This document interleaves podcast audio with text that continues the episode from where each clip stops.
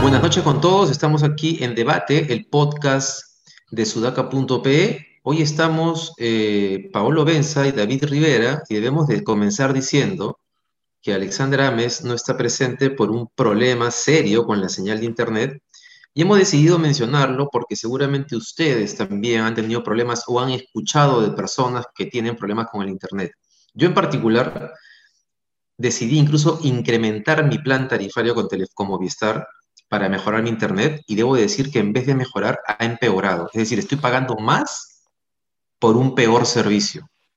Pablo, no sé cuál es tu experiencia con este tema. Una locura. Yo estuve, y, bueno, ya lo tengo guardado ya varios días, ¿ya? pero yo estuve, lo tengo guardado dentro de mí, yo estuve un mes compartiéndome los datos de mi celular al laptop para no tener que lidiar con Movistar porque precisamente me decían que se habían estado presentando estos problemas. Finalmente decidí contratar a Movistar porque ya bueno, no sé, quería tener un poco más de velocidad que los datos del celular y tal. Menos de dos semanas y me quedé cinco días sin internet y tuve que volverme a conectar, a conectar los datos de mi celular. Eso es inaceptable. O sea, nunca he visto un servicio que te cobren por 30 y te den 25 y como lo más normal del mundo. Sus bots te siguen diciendo lo mismo, estamos trabajando para, para repararlo. Es, yo no sé, no, ya, a ver, ahí me agarras. No soy un experto en, en regulación de telco no lo sé, no sé qué tipo de sanciones debe haber, pero lo que sí me han dicho es que llega un punto en el que Osintermin sí te puede ayudar, el regulador. Sí, claro, Ociptel debería, Ociptel y Indecopi podrían intervenir sin ningún problema. Ociptel, perdóname, perdóname. Ociptel e Indecopi también podrían intervenir y poner sanciones o pedir que nos devuelvan el dinero si, si el servicio ha sido malo. Es lo mínimo que podrían hacer. No podemos estar pagando por algo que no recibimos que los reguladores hagan su eh, chamba, tienen que poder hacer su chamba, no pueden estar solo en tema de barreras. Indecopi no puede dedicarse solo a las barreras burocráticas. Muy bien, es importante, pero no puede dedicarse solo a eso. Ok, entonces, Ocitel, Indecopi, un llamado. Si sigue fallando Internet, todos los días seguiremos molestando hasta que hagan algo. Lo que no pueden hacer las empresas es cobrarnos por un servicio que no prestan. Solamente un comentario, Pablo, que me, que me, que me acabo de acordar. Eh, justamente cuando hice el cambio de, plan tarifario, también puse un repetidor en el departamento y vino el técnico y de pronto me eh, abrió una aplicación que mide la velocidad de tu internet. Y me dijo, ¿qué plan tiene? Le dije, tal. ¿Y qué velocidad corresponde? Tal. Mire, está en la mitad, me dijo. o sea, el plan que te ofrecen en realidad no es el que llega a tu casa. Eso es, es un escándalo. Bueno, no este, centremos la conversación, en, la conversación en este tema. Hay un tema que el viernes advertimos que comenzaba a ser un problema, no solamente real, sino mediático y de política para el gobierno, y es el tema de las vacunas, ¿no? Conforme pasan los días, eh, es lamentable caer en cuenta que el gobierno de Vizcarra estuvo mintiéndonos absolutamente todo el tiempo respecto a cuándo llegarían las vacunas. Y creo que él y los ministros responsables, y ojo que no es solo el MINSA, también es el Ministerio de Economía y Finanzas y Cancillería, tendrían que explicar públicamente qué cosa es lo que ha pasado. Eh, hay algunos que argumentan que es, que es el tema burocrático, que las normas impidieron que se tomasen decisiones necesarias para acceder a la vacuna, y yo la verdad creo que esa es una mala excusa, porque el problema es falta de voluntad política. Era posible hacer un decreto de urgencia o enviar un proyecto de ley al Congreso que iba a ser aprobado rápidamente, y no que estemos en esa situación. ¿Cómo lo ves tú, Pablo? Totalmente. a ver, tres ideas concretas. Uno, no entiendo cómo un político puede mirar a los ojos a alguien de este país, de, de, decirle quiero que alguien de mi partido sea presidente o decirle quiero ser congresista, si es que no pudo cumplir con su único trabajo que era, ah, ya, ya, ok, ya habíamos tenido un tsunami de muertes, el COVID nos había pegado terriblemente, ya, se puede entender que no hayan podido responder en ese momento por los problemas estructurales, pero que acusen en este momento burocracia, no, perdón, o sea, eso es inaceptable, eso es para no poder mirar a un... Es inaceptable. Para no poder mirar a un elector a los ojos. Independientemente de que el Congreso también ha tenido retrasos, por ejemplo, en aprobar la normativa necesaria para que la vacuna este, llegue rápido aquí, en tanto necesita estar aprobada antes de que se complete la fase 3, o, necesitas poder coordinar la compra antes de que se complete la fase 3. Ok, eso no es excusa. O sea, el Ejecutivo no puede tomar eso como excusa para dar, ni este Ejecutivo ni el anterior pueden tomar eso como excusa ni siquiera la inestabilidad política para, para, pedir votos después. Eso es número uno. Y número dos, eh, bueno, son tres. Número dos, eh, solo tenían un trabajo. O sea, de verdad, solo tenían un trabajo. Lo único que tenían que hacer era completar ese trabajo bien y no lo han podido lograr y eso es sin dudas inaceptable. Lo tercero, importante decir acá, es que ahí te das cuenta, creo, por qué la gente eh, ve la política de la manera que la ve. Solo llegan a política para servirse de la política, y eso no es un juicio moral. Llegan a la política para servirse de la política porque no entienden una política que puede servirle al ciudadano. Jamás se les va a ocurrir que el Estado pueda hacer algo por ellos porque realmente no puede hacer nada por ellos. es desesperante como el Estado no puede hacer nada por ellos. Así es, y quiero retomar un punto que acabas de plantear respecto al gobierno, ¿no? Porque efectivamente la primer ministro dijo ayer que la crisis, las crisis políticas habían retrasado la firma de acuerdos con los laboratorios que producen vacunas. Y uno, en realidad siendo realista, esa puede ser una explicación, pero parcial. Eso no lo explica todo. Totalmente parcial. Eh, eh, y, pero el gobierno aquí ha metido en una trampa, ¿no? Porque criticar o visibilizar el punto en el que estamos respecto a la vacuna implica cuestionar a su propia ministra de Salud, con la posibilidad incluso de una interpelación en el Congreso por ese tema en particular, y en este caso por una razón válida. Pero creo que solamente para cerrar esta idea, que el gobierno tiene que decidir asumir este costo, el costo de que su ministra de Salud sea parte del problema, porque si no, va a quedar en los ojos de la opinión pública y de todos que la responsabilidad también es de este gobierno, del gobierno de, Sagasti, que tiene apenas un mes, un, un, mes en el cargo y que me imagino que debe estar empujando el tema todo lo que puede. Si yo fuera Julio Guzmán, yo llamaría hoy a Sagasti a zamaquearlo y decirle, Sagasti, hermano, si tú no haces las cosas bien, si tú no te das una, una, una imagen de eficiencia, yo no voy a ser presidente del Perú. Es lo mejor, o sea, para, para Julio Guzmán es una, una, condena y una bendición, y se está convirtiendo, convirtiendo rápidamente en una condena que Sagasti no quiera, porque, porque Sagasti mañana puede salir y decir, esa es la culpa del gobierno de Vizcarra, pero por lo menos que explique que, que, y que no ¿Qué ha pasado? y que diga cómo lo va a solucionar, ¿no? Claro. O sea, tengo entendido, hoy he estado tratando de, averiguar un poquito que ahorita el MIS está, o sea, tan desesperados en negociaciones supuestamente a punto de cerrar cosas para anunciarlas, pero es bien difícil porque hay una sobredemanda en el mundo muy fuerte por las vacunas, ¿no? Hay países que se han sobreestoqueado, algunos como Estados Unidos que se han sobreestoqueado de la vacuna que ha fallado porque ahora tienen que volver a ensayos clínicos, pero muy difícil lo que les ha tocado y en verdad nuestro Congreso es tan inoperante que pretende inhabilitar a Vizcarra por el tema Richard Swing, cuando lo primero que deberían hacer es llevarlos al Congreso y que vayan a explicar qué diablos pasó con el tema de la vacuna, porque es escandaloso que Chile vaya a iniciar la aplicación de la vacuna Pfizer la próxima semana, muy probablemente, y que aquí no, no, tengamos ni siquiera un acuerdo firmado. O sea, es, y tú le preguntas, es patético. Y tú le preguntas a uno de los congresistas por qué están haciéndolo por swing y no por la vacuna, y te da respuestas del tipo,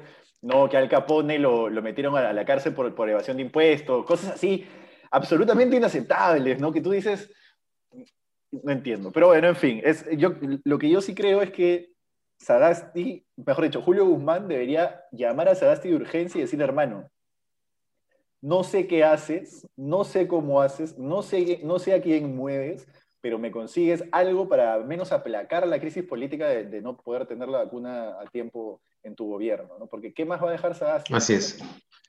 No lo sé. Sí, Sagasti tiene que salir a decir qué ha pasado, tienen que contarnos qué ha pasado, por qué llevamos tantos meses y, no hay vacuna y ya, o sea, es, es, así de sencillo, no tiene mucho más que hacer, porque igual el tema les va a reventar en la cara y van a llevar a la ministra de Salud al, Congreso de todas maneras. Bueno, pero ya teníamos dos temas de indignación y tú tenías el segundo, Pablo. Sí, mira, el tema de indignación, lo que a mí me parece alucinante, que esto es como darle la cereza del gusto a todos esos viejos fachos que dicen que todas las empresas del mundo deberían ser propiedad privada y no debería haber nunca ni una sola empresa pública, de que Petroperú haga un rebranding. Bueno, a ver, lo ha sacado del foco, siempre nobleza obliga, lo ha sacado del foco, Petroperú ha encargado un rebranding según el foco, citando el foco, eh, por más de medio millón de soles. Eh, a ver, yo sí entiendo que las empresas públicas tienen que hacer rebrandings eventuales para poder, este, digamos, tener mejor relacionamiento con sus stakeholders. Correcto, totalmente de acuerdo. ¿eh? Y de hecho hay casos emblemáticos como el correo de Estados Unidos, hay casos emblemáticos de rebranding que han, que han tenido éxito en servicios públicos. Petroperú no le, o sea, Petroperú, más allá de la gasolina que te pone en el grifo, no tiene que competir con nadie porque simplemente compite por precio. Y más allá de eso, no tiene, no tiene necesidad de hacer un rebranding en este momento. No tiene ningún sentido que lo hagan en plena pandemia. Y ahí te das cuenta cómo la gente que trabaja en el Estado tiene que tener criterio político. Eso o hay coima. ¿Es eso o hay coima? Ahora, eso no puede ser una afirmación porque no hay nada demostrado, pero es que si no, ¿qué es? Hay una persona muy inepta o hay una persona ahí que ha tomado una decisión sucia. Es una de las dos soluciones. Espero por lo menos que sea la ineptitud, ¿no? Ahora, te voy a contar algo, Pablo. El año pasado, una universidad privada, y no voy a decir el nombre, me contaron que habían contratado a una agencia para hacer cambio de imagen y les habían cobrado un millón de soles. Cuando tú veías el logo, tú decías, ¿es en serio que han cobrado el dinero por esto? Pero bueno, una universidad privada, digamos, bueno, sí, tienen exoneración de impuestos, en parte nuestro dinero, pero finalmente es plata privada. Pero en este caso en particular, es absurdo en este momento en que supuestamente hay restricciones presupuestales, es absurdo el monto y es absurdo cuando uno mira el nuevo logo, porque el nuevo logo, entonces, ¿qué tiene de mejor que el anterior? A quienes nos, nos, nos oyen, busquen por favor el tema del logo, no sé qué periodista lo ha compartido también bueno, el foco, yo lo hice en el foco, en, la cuenta del foco. Y, una cosa más, este, Paolo, ¿no? En el nuevo logo hay el color verde, supuestamente por el tema medioambiental. Habría que recordarle a Petroperú que lleva desde el 2014 pendiente, pendiente de solucionar un derrame en la localidad de Cunínico que afectó a personas, fuentes de agua y bosques. Es decir, van seis años que no arreglan un problema ambiental generado en el oleoducto norperuano y van a poner en su logo el color verde. O sea, Y van, a, y, van a invertir 500 mil soles en ese cambio de imagen. Es vergonzoso. La Contraloría tendría que o sea, revisar ese proceso, investigarlo e informarnos a todos. Es que de, Nuestro país. De verdad. No deja sorprendernos nunca. A mí, a mí, lo, que, a mí lo que me da rabia es que eh, este es el tipo de cosas que hacen que, o sea, eh, que, que, haya COVID, que haya crisis económica, te golpea, pero este tipo de cosas son las que al ciudadano común y corriente le hacen perder realmente la fe en que algo, que todo el mundo ve eso y dice, ah, todo el Estado es igual, el día que yo llegue al Estado voy a robar igual, porque seguro, es, estoy muy seguro que mucha gente le digo esto y he dicho, el día que llegue al Estado voy a robar igual, porque es lo único que se puede hacer ahí. Eso, eso me, me, apena mucho, pero bueno, ya. Creo que, terrible, sí. Terrible. Ahora, tú tenías una noticia, una noticia, este, ¿cómo decirlo? Curiosa. económica, pero con, pero con, o sea, de preocupación, ¿no? Más que indignante, y que tiene un tema económico, pero la razón es política, ¿no? Porque ah, la agencia calificadora Fitch ha corregido el panorama económico del Perú de estable a negativo. Que eso en términos concretos implica que aumente el riesgo de invertir en el país, ¿no? Los inversores van a mirar con más cuidado el Perú, implica posibles subidas de tasas de interés, eh, y básicamente el argumento que da Fitch, porque mantiene el perfil de la deuda soberana específicamente, y hace referencia a que eso lo mantiene porque las instituciones macroeconómicas y los organismos financieros están trabajando todavía bien. Pero llama la atención que lo siguiente, ¿no? que creo que todos estamos viéndolo, y es que la baja cohesión política, que es un concepto bien amplio en realidad, podrían llevar al próximo gobierno a no implementar un rango de reformas fiscales, políticas y de productividad económica, ¿no? La crisis nos está dejando con un saldo bien, un saldo negativo en el tema económico y básicamente lo que está llamando la atención es que a raíz de cómo está operando el Congreso, que tal vez el próximo gobierno pueda ser un gobierno populista también o que no pueda hacer reformas para encaminar la macroeconomía en los siguientes cinco años. Yo a la DBA, a la, a la, derecha dogmática, por decirlo de alguna manera, le reconozco algo. Una cosita pequeñita, ¿ya? que es que sí tienen, sí tienen razón en que se tiene que proteger la estabilidad macroeconómica.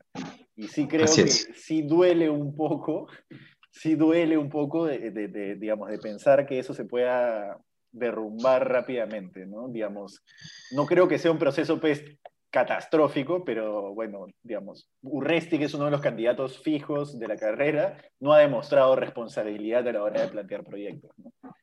No, lo, de la, ONP es vergonzoso y creo que lo, dibuja de cuerpo entero, ¿no? Porque efectivamente había que solucionar un problema de los de las personas que habían aportado 19 años y no recibían nada, perfecto, había que solucionarlo, el gobierno de Vizcarra no lo quiso solucionar, pero ya lo que han propuesto es simplemente la irresponsabilidad en su máxima expresión. Qué miedo que Urresti gane una elección. Bueno, y tú tenías, yo, te dije hace un rato, yo te dije hace un rato que tú tenías una noticia curiosa, me había olvidado que teníamos lo de Fitch, pero ah, tenías una noticia curiosa. Sí, a ver, te lo, te lo menciono a ver cómo lo ves, ¿no? Eh, RPP ha informado hace un momento recién que, o temprano en la mañana en realidad, que Salvador del Solar había puesto pausa en la política porque su plan ahora es debutar como director de la serie Los Prisioneros, es decir, va a dirigir una serie que va a salir por Movistar Play, contando básicamente la historia de este grupo Los Prisioneros. Pablo, yo no sé si tú, tú eres mucho más joven que yo, pero para mi generación, y por lo menos para mí, Los Prisioneros fue un grupo como uno de los grandes grupos de rock, eh, de rock latinoamericano. Me ha llegado a mí Los Prisioneros, sí, por supuesto que he escuchado Los Prisioneros. Eh, me gustaría haberlos escuchado en vivo. Yo de chico escuchaba mucho el CD de un concierto en el Estadio Nacional de Chile. De hecho, yo, si tú me preguntas, si tú me pones una canción de los prisioneros, te la voy a tararear con el ritmo que le ponen en ese concierto. Es, a, mí, a mí me dio mucha envidia siempre de los prisioneros. No sé si nosotros tengamos unos prisioneros en Perú, pero era un grupo de rock que no solo era popular en Chile, me refiero, a ver, pues no era, no era el, rock, este, ah, eh, digamos, el rock de los más pobres, pero era un rock popular y además tenía un mensaje político importante. ¿no? O sea, creo que eso no, se ha visto acá. El contenido político no se ha visto, ¿no? Eh, en la salsa está Rubén Blades con contenido político y en el rock este, tal vez los prisioneros hayan sido, como tú dices, los más populares en, en la región. Un gran grupo. De hecho, esta serie la voy a ver de todas maneras porque... Y, y seguro que Salvador además lo va a hacer bien, porque si recordamos, él dirigió la película Magallanes y siendo su primera, su primera película le fue bastante bien. Sí, sí, sí, sí, sí, sí, sí. Yo creo, yo, yo, yo, yo creo que va a ser una buena serie. Ahora, lo que me da curiosidad es que lo haya contratado Movistar, ¿no? Me parece raro que Movistar lo haya contratado para una serie sobre un grupo chileno.